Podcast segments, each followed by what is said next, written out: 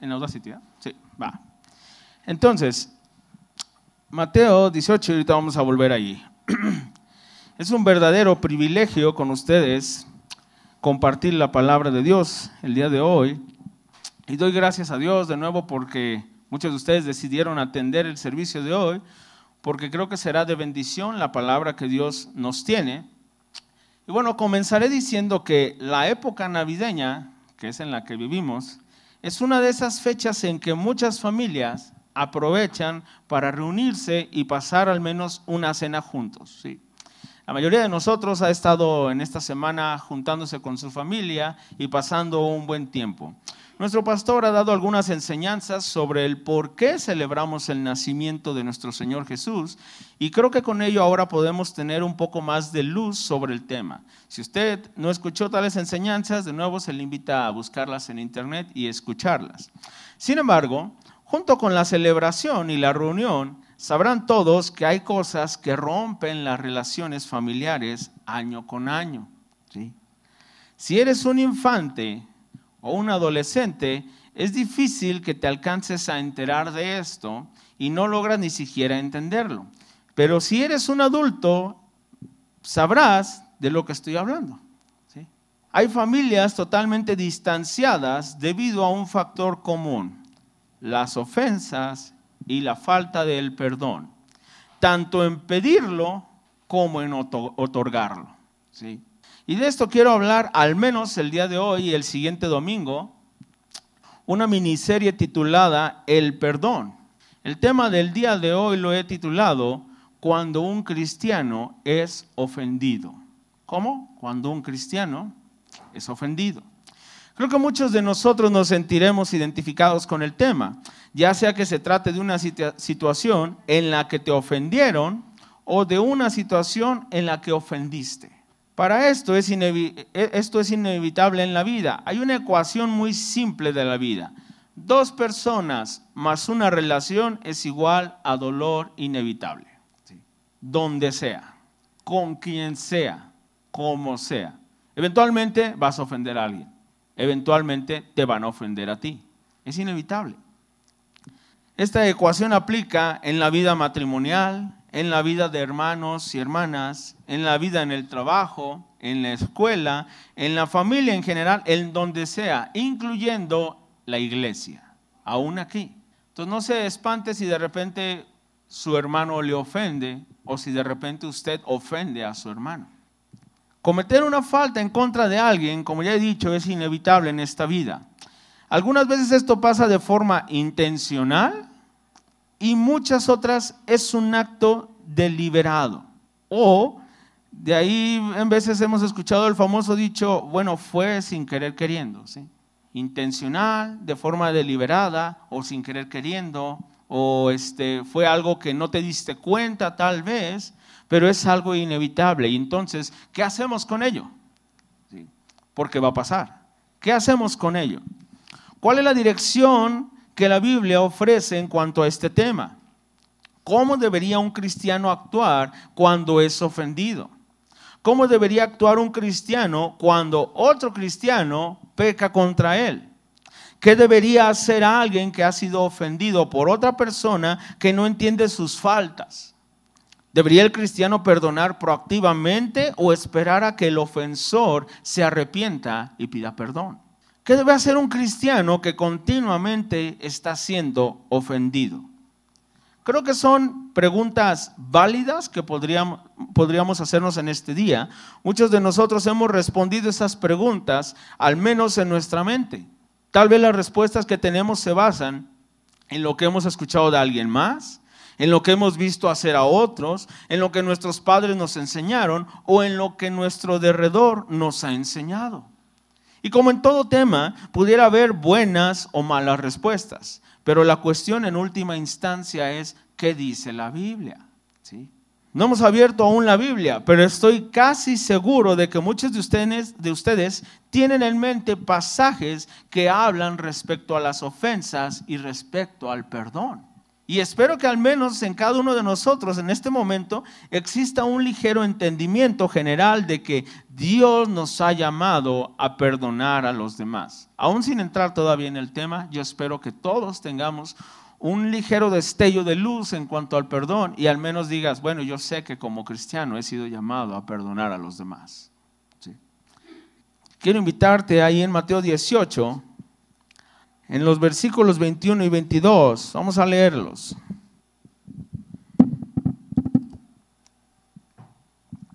Y antes de leer este pasaje, quiero que sepan que en la Biblia existen diversas figuras o analogías acerca del perdón. No están aquí en, los versículos 21 y 22, pero hay varias este, analogías y figuras. Por ejemplo, podríamos entender a través de la Biblia que perdonar es abrir la puerta y dejar al prisionero en libertad. Perdonar es golpear con el mazo en el tribunal y declarar que la persona no es culpable. Es disparar una flecha tan alto y tan lejos que jamás se puede recuperar. Es sacar la basura y deshacerse de ella dejando la casa limpia y fresca es soltar el ancla y dejar el barco en libertad para navegar. Es pasar por alto la ofensa. Pero vamos a ver de cerca este texto de Mateo 18. Como preámbulo, déjame explicarte que Jesús está hablando en este momento acerca de esa ocasión en que un hermano peca o ofende a otro hermano.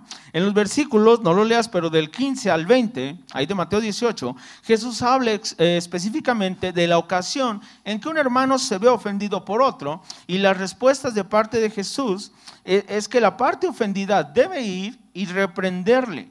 Es decir, debe ir y mostrarle cuál fue la falta y debe ir de poner en manifiesto esa falta y dependiendo de la reacción de la parte ofensora, distintas cosas pueden suceder. Pero hay dos principales objetivos aquí. Número uno, corregir al hermano que ofendió. Y número dos, restaurar la relación que se dañó. Y esto es un tema aparte, pero es el contexto en el que Jesús está hablando. ¿sí? No es nuestro tema, pero es parte del contexto del que vamos a leer nosotros ahorita. Entonces, en medio de esta situación, leemos que ocurre lo siguiente. Ahora sí leemos el versículo 21 y 22. Entonces se le acercó Pedro y le dijo, Señor, ¿cuántas veces perdonaré a mi hermano que peque contra mí? ¿Hasta siete? Y Jesús le dijo, no te digo hasta siete, sino aún hasta setenta veces siete. Pedro se acerca y hace una pregunta al Señor Jesús. La pregunta es, ¿cuántas veces perdonaré a mi hermano que peque contra mí? Y viene otra pregunta, ¿hasta siete? Pedro está interesado, como muchas veces lo estamos nosotros en nuestros días. Es casi seguro que a estas alturas cada uno de ustedes esté pensando en una situación con alguna persona que es de instrumento de formación y paciencia de parte de Dios para su vida. ¿Sí? Usted ya sabe, ya lo identifica. Y desde que empezábamos acerca del perdón, seguramente en su cabeza, ¿y para qué vine hoy? Me hubiera quedado dormido, porque me van a hacer que piense en ello y me van a hacer sentir culpable y yo voy a terminar yendo y pidiendo perdón. Hermano, es la palabra de Dios. ¿sí? Pero ya se está pensando en alguien, ¿sí? ya se está pensando en, en alguna situación. Y, y bueno, ¿no? Este, Hablo de esa persona que suele pecar contra ti, que suele tocar esas fibras sensibles. Y tal vez como Pedro te preguntas, ¿cuántas veces lo tengo que perdonar? Porque pues perdonar al de la iglesia es sencillo, ¿no? El pastor un día no te saluda y pues te resientes, pero fácilmente lo perdonas. O yo esperaría que fácilmente lo perdonaras. Pero ¿qué con aquella persona que este, vuelve a hacerlo. Porque Pedro por eso dice, ¿cuántas veces lo he de perdonar? ¿Hasta siete, maestro? Pedro no era tan diferente de ti y de mi hermano. Aún en sus tiempos existían relaciones difíciles. Aún en sus tiempos existían problemas y situaciones del día a día que llevaban de una forma inevitable al conflicto, a ofender y ser ofendido. De ahí que Pedro pregunta directamente al maestro, ¿cuántas veces he de perdonar a mi hermano que pecare contra mí? Ahora, la forma en que se plantean estas preguntas, ¿sí? de parte de Pedro, eh, indican o nos dan a entender que Pedro entendía perfectamente Y, la duda no era si debía de perdonar. ¿sí? Si lees bien el texto y te, no te muevas de ahí de ese texto, si lees bien, Pedro no le está preguntando al maestro, oye maestro, este, eh, ¿debo perdonar a alguien? ¿Sí? ¿Es bíblico perdonar? ¿Tú crees que sea bueno, maestro, que yo perdone? El perdón era, o, o lo pudiéramos dar por asentado. Pedro lo entendía. La cuestión no era si era perdonar o no, la cuestión era cuántas veces. ¿sí? Si, me pudiera, si, si pudiera yo parafrasear este versículo, diría algo así como, Maestro, entiendo que las escrituras enseñan que debemos perdonar, pero ¿cuántas veces debo perdonar a una persona que continuamente peca contra mí? Entonces el asunto aquí no es ni siquiera si debo perdonar o no. Pedro lo entendía, las escrituras lo enseñan. No vayas ahí, pero por ejemplo, Proverbios 17:9 dice, el que cubre la falta busca amistad, mas el que la divulga aparta al amigo. ¿Qué es cubrir la falta? Es perdonar. Te ofenden y tú dices, yo no lo voy a dejar que salga. Lo envuelvo y aquí no pasó nada. Ese es el perdón. Proverbios 19:11 dice, la cordura del hombre detiene su furor y su honra es pasar por alto la ofensa. Y estos son textos que Pedro ya sabía, porque es parte del Antiguo Testamento. Pedro estaba familiarizado con la situación que hubo entre Esaú y Jacob, en donde Esaú, después de toda la ira y el enojo que sintió al ser engañado por su hermano, y su hermano Jacob, que terminó huyendo, terminó andando de forastero, cuando regresa con su hermano Esaú, Jacob viene con miedo. ¿Por qué? Porque Esaú quería matarlo. Él dijo, voy a esperar a que se mueran mis padres y lo voy a matar. Y vemos la escena, cómo Jacob sabe que ofendió y empieza a mandar una ofrenda, empieza este, a mandar a separar su grupo de personas que traía. Y él decía, es que si Esaú no se aplaca, si su ira no se aplaca, me va a matar. Entonces, para que no nos mate a todos, aventamos un grupo y los demás que huyan. Y vemos cómo Esaú le perdona.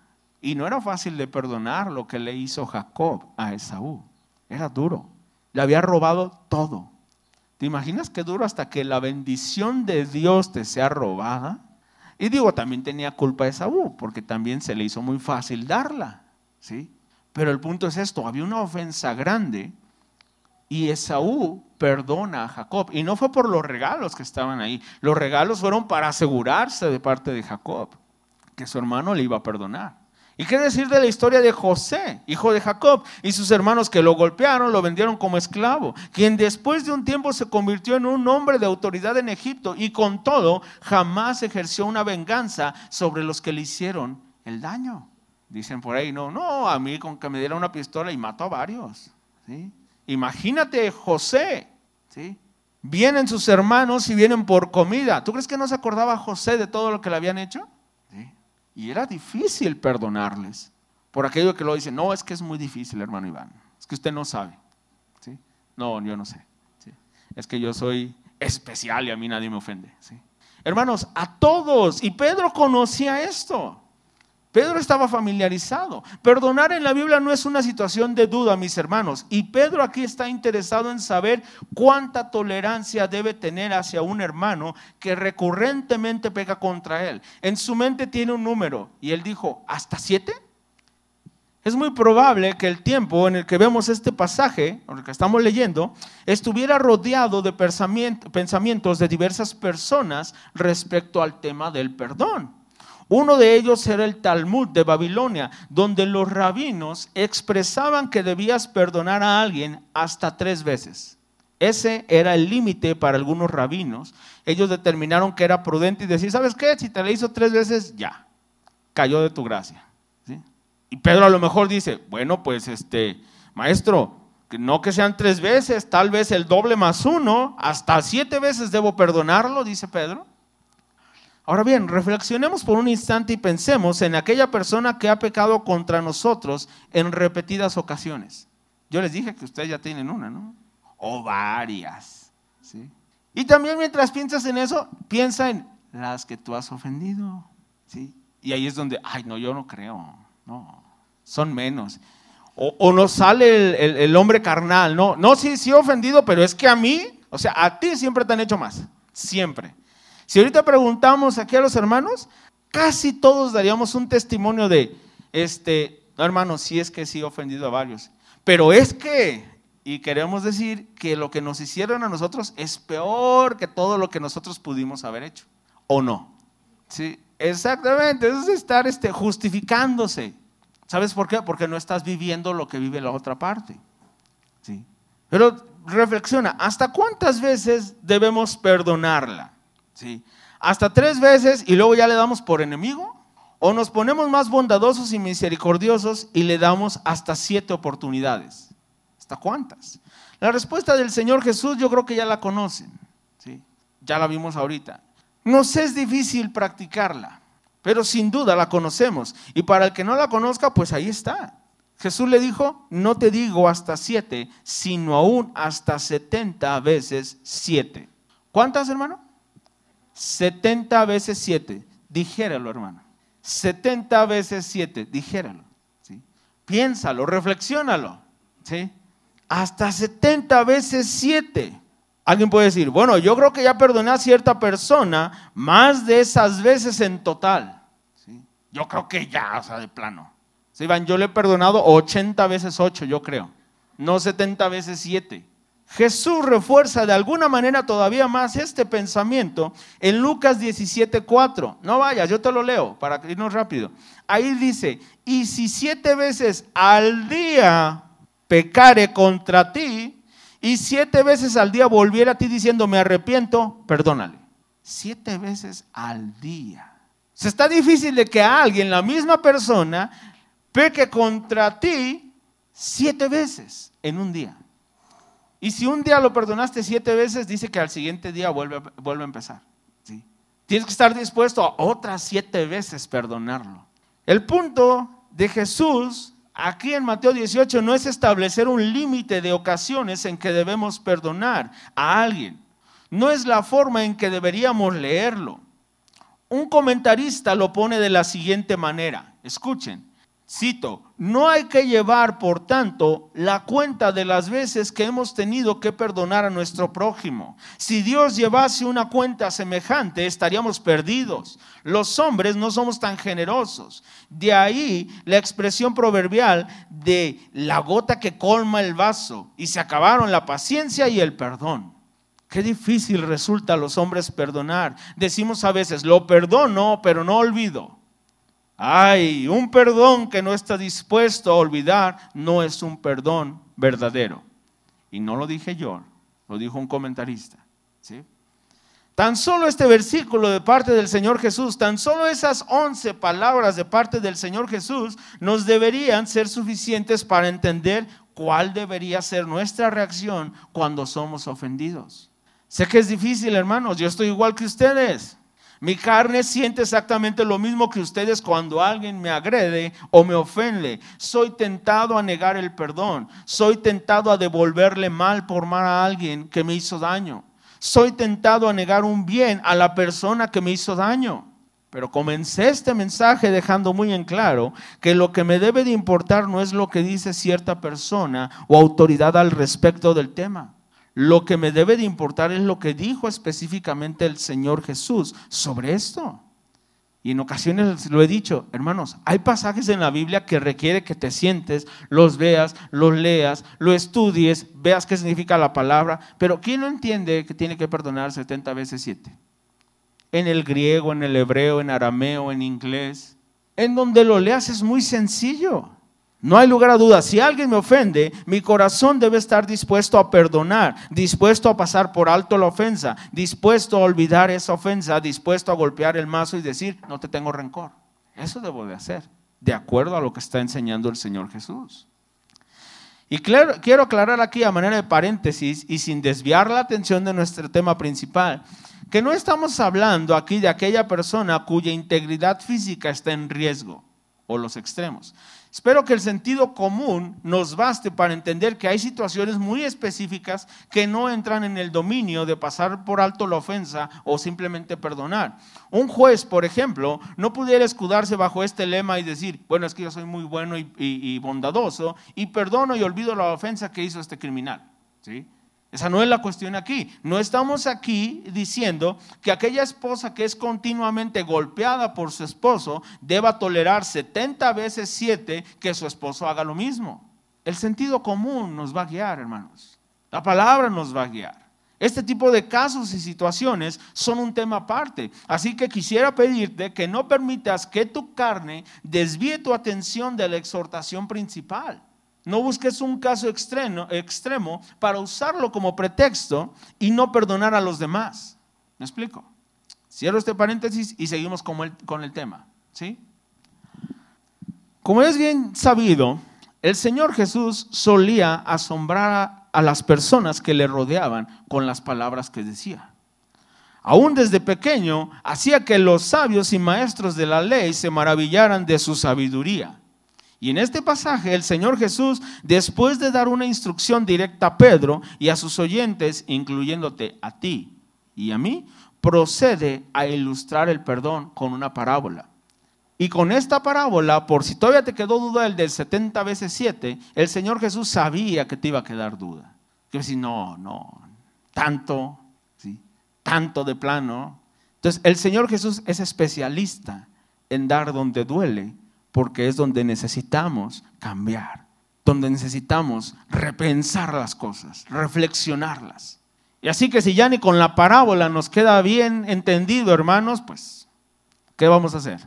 Veamos ahí la parábola, ¿sí?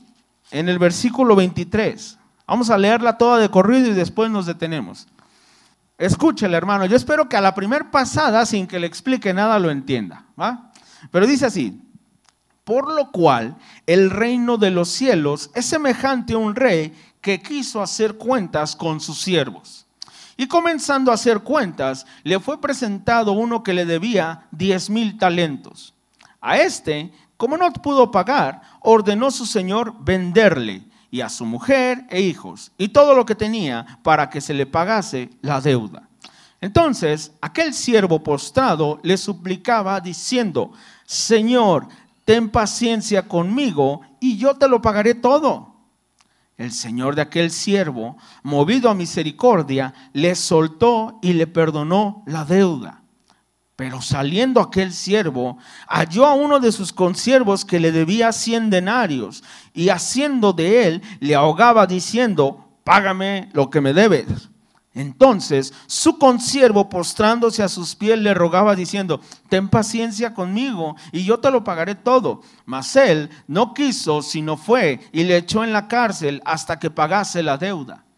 Viendo sus consiervos lo que pasaba, se entristecieron mucho y fueron y refirieron a su señor todo lo que había pasado.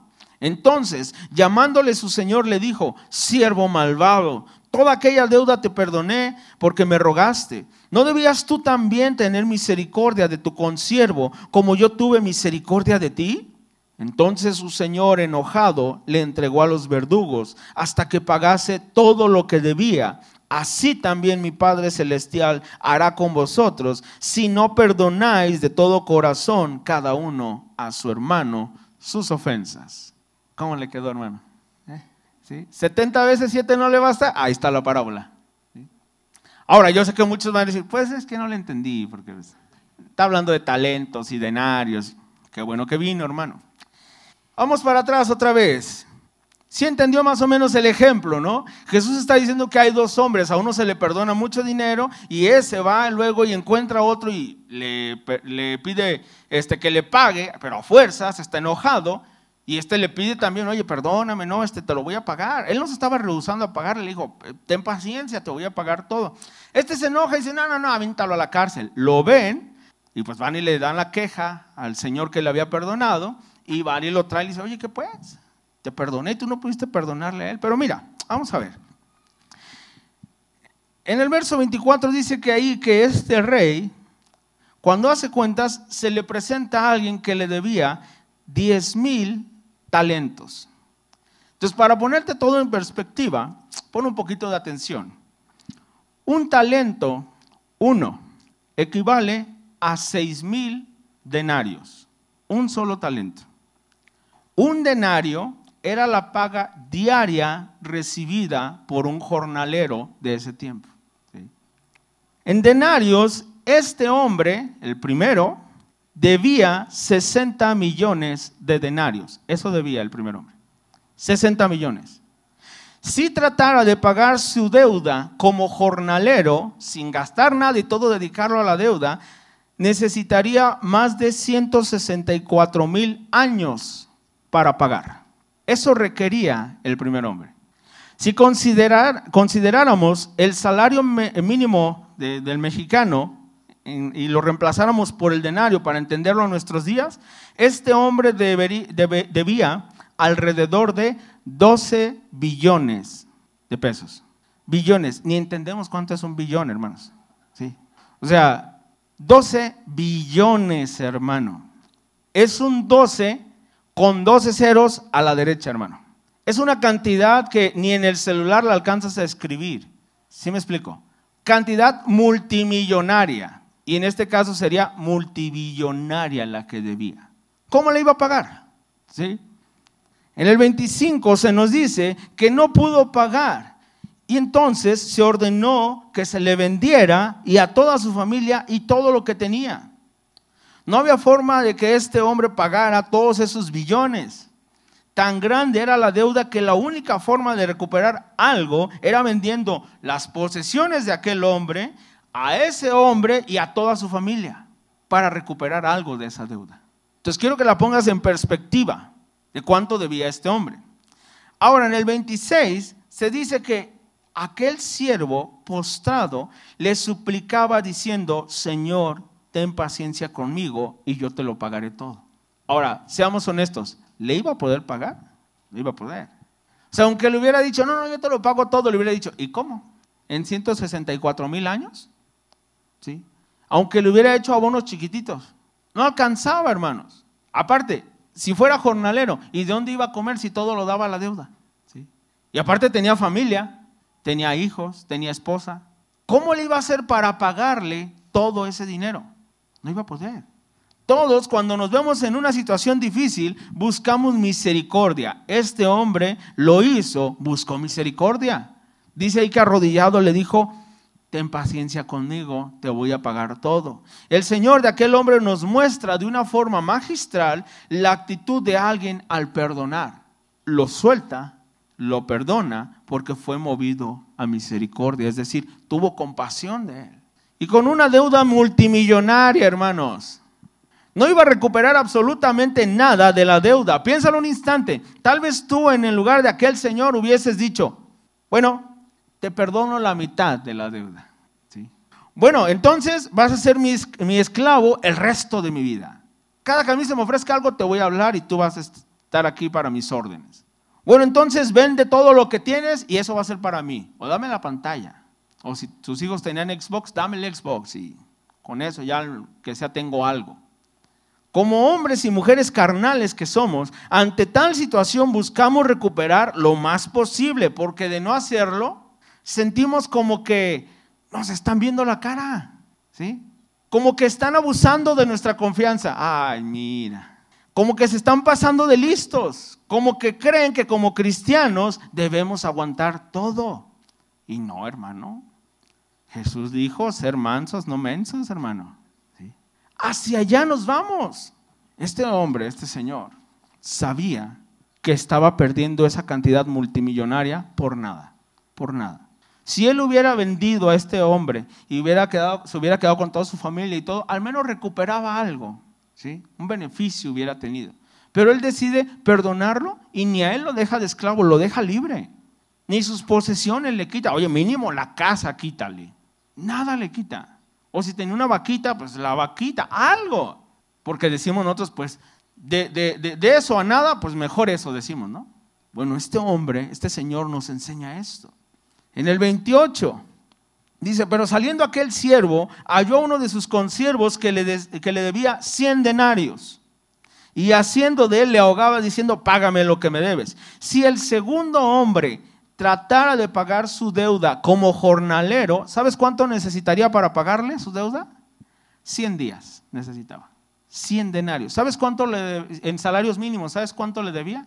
20 mil pesos le debía contra 12 billones. se ilustra perfectamente aquí la situación que ocurre ante la falta del perdón. Este hombre estaba apretando el cuello al que le debía y le insistía en que pagara su deuda, sus 20 mil pesos. Y estaba apretándolo. En el 29, dice el 29, entonces su consiervo postrándose a sus pies le rogaba diciendo, ten paciencia conmigo y yo te lo pagaré. Es la misma situación, es la misma reacción. El consiervo pide misericordia y paciencia para poder pagar la deuda. Exactamente lo que hizo el otro hombre. Pidió misericordia, pidió compasión. En el 30, dice el 30, mas él no quiso, sino fue y le echó en la cárcel hasta que pagase la deuda. Este siervo nunca consideró lo que le pasó a él. Había recibido misericordia y ahora él no podía dar ni siquiera una parte de ella al que le debía. La comparación entre ambas cantidades que se debían es ridícula. El consiervo comparado con lo que el otro debía, el que debía la gran cantidad, comparado con ese, el otro nada más debía 1.6%. O sea, a uno le, perdonaron el 100% y este que le perdonaron el 100% no fue capaz de perdonar el 1.6%. Hermano, ¿qué porcentaje estás dispuesto a perdonar? ¿Eh? Si a ti te perdonaron el 100% de tu deuda, ¿cuánto estás dispuesto a perdonar tú, hermano? ¿Cuánto? ¿El 1? Algunos dicen, no, hermano, a mí ni, a mí no me saluda y es la última vez que le hablo, ¿eh? Con eso cayó de mi gracia. O a mí, este hermano, yo lo veo bien, pero en cuanto me haga mala cara, olvídese, hermano, a mi casa no la vuelve a tocar. ¿Cuánto estamos dispuestos a perdonar? ¿Cuánto? En el 32, brincámonos hasta el 32, dice, entonces llamándole su señor le dijo, siervo malvado, toda aquella deuda te perdoné porque me rogaste. Y lo dice en el 33, ¿no debías tú también tener misericordia de tu consiervo como yo tuve misericordia de ti? Ese es el reproche. Notemos aquí cómo se compara la falta del perdón y para aquellos que dicen que no pasa nada si no perdonas. ¿Cómo le dijo el Señor a ese siervo? Malvado. Hermano, no sé si lo has visto de esta manera, pero el que no perdones te hace malvado. Y si te digo las definiciones de malvado en esa parte, te vas a quedar, te vas a ofender, hermano. Y a lo mejor ni me perdonas. Entonces, es algo malo, hermano. Le dice, malvado, así le dice. No sé cuántos de nosotros ya estamos notando aquí la gravedad de no perdonar a los demás, pero es evidente que no perdonar es un sinónimo de pecado. ¿De qué, hermano? De pecado. Sí. Una persona bien puede ser muy buena haciendo ciertas cosas, ayudando a los demás, yendo por las tortillas, sirviendo en la iglesia, ayudando al pobre, siendo buen familiar, buen padre, buena madre, buen esposo, amigo, suegra, nuera, lo que sea. Buen amigo. Pero si no perdona, de acuerdo con este pasaje, está siendo malvado. Y de tarea le dijo que usted investiga qué significa malvado. ¿Sí? ¿Cuál es la razón de que se considere maldad? Bueno, el 32 y 33 nos dicen, si yo te perdoné esa deuda tan grande, ¿no debías tú ir y hacer lo mismo con el que te debía? Vamos a ir más allá de eso. En el 33, el perdón, en el 35, Así también mi Padre Celestial hará con vosotros si no perdonáis de todo corazón cada uno a su hermano sus ofensas. Este es el cierre con broche de oro del Señor Jesús. Toda la ilustración que Él dio acerca de estos dos hombres, acerca de este Señor, de este Rey, toda la ilustración es para el Señor Jesús culminar y decir, eso mismo va a ser mi Padre Celestial con ustedes si ustedes no perdonan todas sus ofensas de corazón a sus hermanos.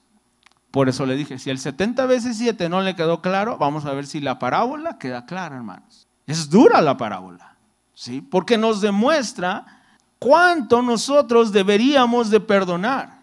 Se compara a Dios con aquel Señor que perdonó la deuda impagable. Y cada uno de nosotros es ese hombre que recibió el perdón completo. Déjame te digo algo, cuando viniste al Señor Jesús, muchos de ustedes, muchos de nosotros veníamos con problemas duros, ¿sí? Muchos de nosotros veníamos con situaciones hasta en el matrimonio, en la familia, en diversas circunstancias. Y te digo algo, cuando viniste, y aún el que venga el día de hoy, si alguno no ha recibido el perdón de Dios, tiene que saber cuánto le va a costar, hermano. Nada. Dios no le pone precio a tu perdón. porque el precio ya está pagado, porque Él mismo fue quien vino y se manifestó en la cruz, que es lo que estamos festejando en estos días, que vino y se encarnó con el propósito de venir y de pagar tu deuda y mi deuda. ¿Sí? Entonces, a eso vino. Entonces, Él ya la pagó. ¿Cuánto te cuesta a ti? Nada, nada. Hablando de dinero, ¿a cuántos de ustedes se les pidió? Dijo, no, pues primero vende el carro y pues te trae la mitad a la iglesia. O bueno, vas a tener que darnos la mitad o una tercera parte de lo que ganas a la semana.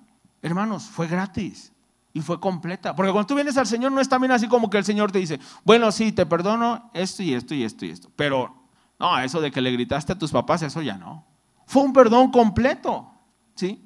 Y déjame decirte algo, si el Señor Jesús no hubiera venido y nos hubiera eh, dejado a nosotros para que nosotros pagásemos esa deuda, si no hubiera venido Él y a nosotros nos deja que nosotros nos arreglemos y le tratemos de pagar a Dios conforme a su justicia, no nos alcanzaría ni 164 mil años, hermanos. La eternidad no ajusta, hermanos. Es la razón de existir el infierno. La única forma en que esa justicia perfecta de Dios sea satisfecha es que tú y yo estemos lejos de Dios todo el resto de la eternidad, no de la vida, de la eternidad, hermanos. Pero Dios tuvo perdón contigo y conmigo. Y fue completo. Y no te ha reprochado. Si no es como que Dios te dice ahí en la Biblia, ah, pero bien que yo sí te perdoné, sino que es un perdón completo, hermanos. Ahora, ¿qué espera Dios de, ti y de mí si has sido perdonado? Pues que perdone, hermano. Que perdones. Porque al final del día, ¿sabes qué expresa a alguien que no puede perdonar a los demás? Se lo digo con mucho respeto y amor a todos, hermanos, pero expresa que tal vez no ha recibido el perdón de Dios. Mastícalo, hermano. Piénsalo. Si un día tú dices, no, es que yo no puedo perdonar a fulano. ¿Ok? ¿Por qué? Es que fue muy duro lo, este, la ofensa que me hizo. Bueno, si no fue más duro que lo que hizo el Señor Jesús en la cruz, pues a lo mejor sí la puedes perdonar. Pero si te cuesta tanto es porque no has entendido que has sido perdonado. Ni siquiera sabes a lo mejor qué es el perdón de parte de Dios, que te perdona completamente y no solamente lo que traías en ese momento, sino aquello que ibas a hacer aún después de venir a Él. Dios te ha perdonado. Si Dios lo ha hecho contigo, Dios espera de ti que hagas lo mismo con los demás. Eso espera Dios. Sin un límite. Porque si en tu casa tienes ahí la foto de los tres más buscados de tu parte, que siempre te ofenden y le vas poniendo tacha palomita, imagínate si Dios te viera así, que Dios te viera de esa manera. Ah, sí, el domingo sí fue al servicio, pero entre semana no, tacha, tacha, tacha, tacha, tacha. Y el domingo que viene, ah, sí, ahí vienes todo hipócrita, ¿da? pero toda la semana todo lo que hiciste, ¿qué? Y ahorita vienes a levantar tus manitas y todo. Dios no es así. Dice la Biblia que sus misericordias son nuevas cada mañana. Y nos gozamos en ello. Pero ¿cuántos de nosotros nos levantamos y decimos, tengo misericordia nueva para esta mañana. No nada más de la que me dieron, para dar a los demás. ¿Cuántos de nosotros nos levantamos en la mañana y decimos 70 veces 7? Otra vez, otra vez, venga. ¿Cuántos? No, al contrario, ¿no? Te levantas y si traes a alguien, ya lo traes en la cabeza y dices, ay, yo me acordé de este. Uy, pero donde me lo encuentro ahorita en la tienda, le voy a decir. Hermano, la Biblia nos llama a perdonar. ¿Te han ofendido? Dios espera que de la misma manera que tú le ofendiste a Él y Él te perdonó, tú también vayas y perdones a quien sea que te haya ofendido, sin guardar rencor, sin contar las veces que lo ha hecho, sin esperar nada a cambio. ¿Qué esperaba el Señor, este, el rey, cuando le perdonó esa deuda impagable a ese hombre? ¿Qué esperaba de él cuando lo perdonó? Nada, lo dejó libre. Hay veces que perdonas y tienes la esperanza de, ya lo perdoné, me va a tratar muy bien, me va a saludar diario en la calle, si le pido algo me va a prestar, si le pido un favor me lo va a hacer, y si no, indignado. Hermano, el perdón no es así. Aprendamos de la parábola. Tú perdona, pasa por alto la ofensa. Cuando un cristiano es ofendido, Dios espera que ese cristiano vaya y replique el ejemplo del perdón divino. El Señor Jesús no solo estaba consciente de que existirían las ofensas, estaba también consciente de que las ofensas ocurrirían de una forma repetitiva. Pedro lo sabía. Pedro sabía que esas situaciones pasaban. Jesús sabía que esas situaciones pasaban. Perdonar a otros está por todas partes en la Biblia. debemos practicarlo, hermanos. Perdonar a otro no es una acción única, es una acción continua, repetitiva. ¿Y quieres saber cómo perdonar y las situaciones? Pues venga el siguiente domingo, porque ya se acabó. ¿De acuerdo? Póngase de pie, hermano, vamos a orar. Y si Dios le aventó varias pedradas, si Dios le dio al clavo, ¿sí? Con la parábola, y si no, anótela y la lee en casa. No, la lees tú y te llega y te llega y te llega y te llega hasta como que te doblega. Entonces, al que todavía no la memorizó, Mateo 18, 21, 22 y toda la parábola del 23 en adelante hasta el 33. ¿sí? En casa, así, como no sabe qué leer ni nada, léale ahí para que vea. Y téngala ahí a la mano, póngale un separador, porque si llega la personita esta que sabe dónde están sus botones, sabe cómo explotarla, imprímalo y póngalo en la puerta y se asoma y la lee otra vez y dice, ah, lleva dos apenas en el día, lleva dos, todavía le queda. Sí, apenas son las nueve de la mañana, inició temprano el día de hoy, ¿sale? Pero prepare la misericordia. Pero para dar la misericordia primero hay que ir y recibirla, ¿de acuerdo? Vamos a orar. Padre, te agradecemos en esta tarde por el privilegio, Señor, de escuchar tu palabra. Te agradecemos, Padre, por este ejemplo, Señor, y esta ilustración de parte de nuestro Señor Jesús, porque nos ayuda a entender, Señor, lo que muchas veces nuestra carne se resiste a recibir, Señor. Padre, esta parábola y esta explicación del Señor Jesús ilustra de una forma muy vívida lo que tenemos día con día, Señor, como humanos, Padre, como hombres, como mujeres que todavía están sujetos a pasiones, Señor, de este cuerpo. Padre, ayúdanos, Señor. Ayúdanos, Padre, para que si verdaderamente fuimos perdonados, demos el perdón a los demás, Señor.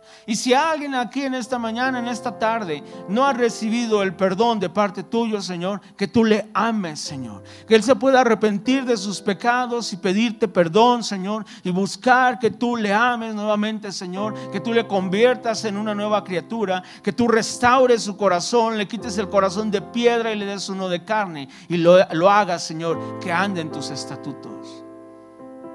Y que pueda entonces, Señor, Él también ir caminando, Señor, por esta vida lleno de misericordia, Señor. Dispuesto a pasar por alto la ofensa, Señor. Dispuesto a perdonar sin esperar nada a cambio. Dispuesto, Señor, a dar misericordia al que no lo merece, Señor. Dispuesto, Señor, a ser misericordioso con el que no lo merece, Señor. Porque yo tampoco lo merecía, Padre. Porque también mi deuda era grande. Porque mi deuda también, Señor, si me lo hubieras dejado a mí, jamás lo hubiera podido pagar, Señor. Pero tuviste a bien enviar a tu Hijo, Señor. Tuviste a bien, Señor, pasar por alto mis ofensas por medio del sacrificio de tu Hijo Jesús. Y ahora no tengo, Señor, excusa. No tengo argumentos para negar, Señor, el perdón a los demás. Padre, porque nunca soy tan parecido a ti como cuando perdono al que me ofende. Nunca soy tan cristiano, Señor, como cuando perdono a aquel que me hizo algo, Señor. Nunca soy tan cristiano como cuando olvido, Señor, la ofensa y me concentro en tu amor, Dios. Nunca soy tan cristiano, Señor, como cuando me atrevo a ir más allá y a ver a los ojos de aquel que me ofendió hace tiempo y amarle, Señor. Nunca soy tan cristiano, Padre, como cuando puedo mirar a mi esposa, a mi esposo, a mis hijos, Señor,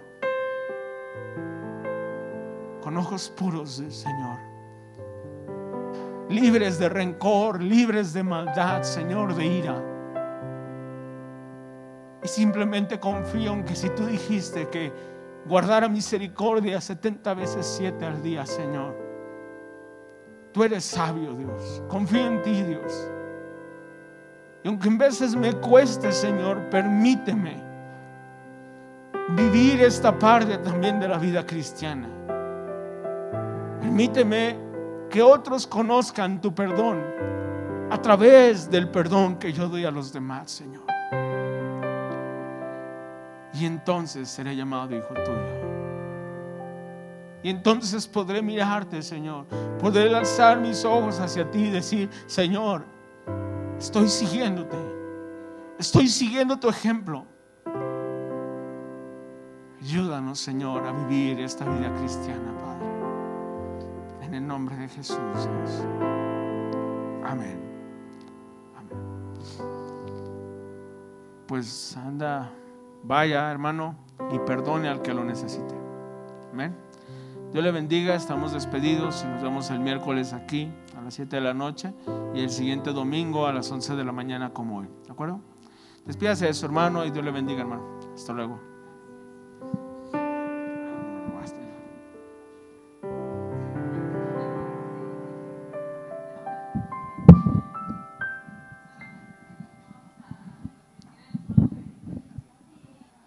Del, del, Ah, hermanos, hace rato les pasamos la predicación porque hoy no se grabó, entonces creo que por aquí la pudimos grabar, se las pasamos al rato por el grupo, ¿va? Muy bien, hermanos.